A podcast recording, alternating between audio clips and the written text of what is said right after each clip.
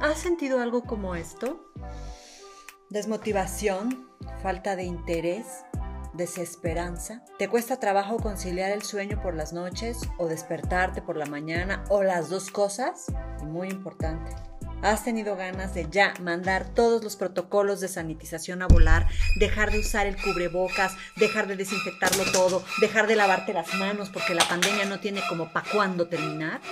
Y sobre todo, ¿tienes ganas de darle vuelo a la sombra y ya tirar la toalla? Oye. Bueno, pues puede ser que tengas fatiga de pandemia. Bienvenidos y bienvenidas a Soy Aurora, el podcast donde hablamos de psicoespiritualidad, jugamos con la sombra y practicamos meditación. El tema de hoy, fatiga de pandemia.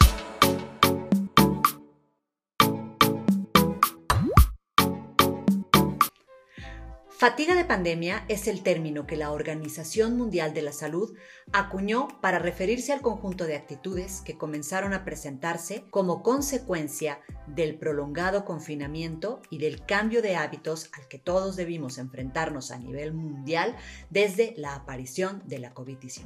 Al inicio, muchos lo hicimos sin dudarlo, sin embargo, el paso de los meses y el muy escaso cambio en la situación global, pues han llevado a más de uno a relajar estas medidas casi por completo. Desde una mirada psicoespiritual, la pandemia encarna un proceso de cambio, la transición que nos va a llevar como humanidad de una era hacia otra era mucho mejor y mucho más armónica.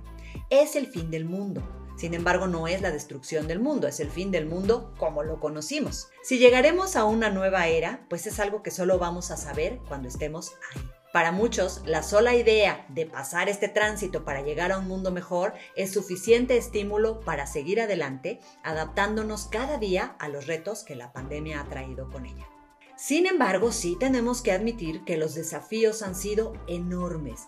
Ha sido como enfrentar un monstruo que tiene muchas cabezas. Por un lado, están las consecuencias ya conocidas en la salud física, también están los retos de la economía y por otra parte, los efectos a nivel de nuestra salud mental, que es el tema del que se ocupa este videoblog. A lo largo de los meses, las circunstancias emocionales que ya eran difíciles fueron evolucionando hacia problemas mucho más complejos y las patologías preexistentes se agudizaron como una consecuencia del confinamiento y todo lo que vino con él.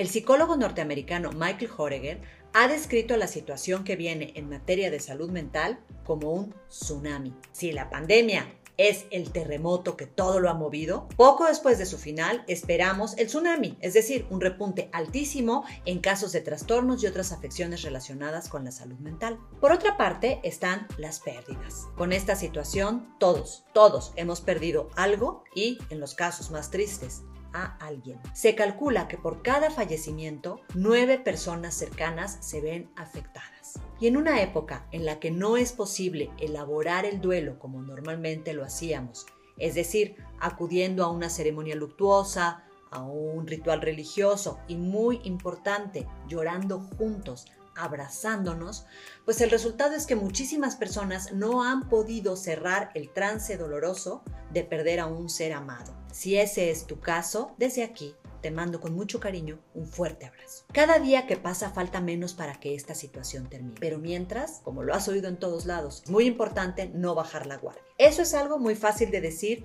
y muy difícil de hacer si estás enfrentándote a la fatiga por pandemia. Sin embargo, hay algunas cosas que puedes hacer desde tu casa. Come de manera saludable, descansa de manera suficiente y ejercítate con regularidad.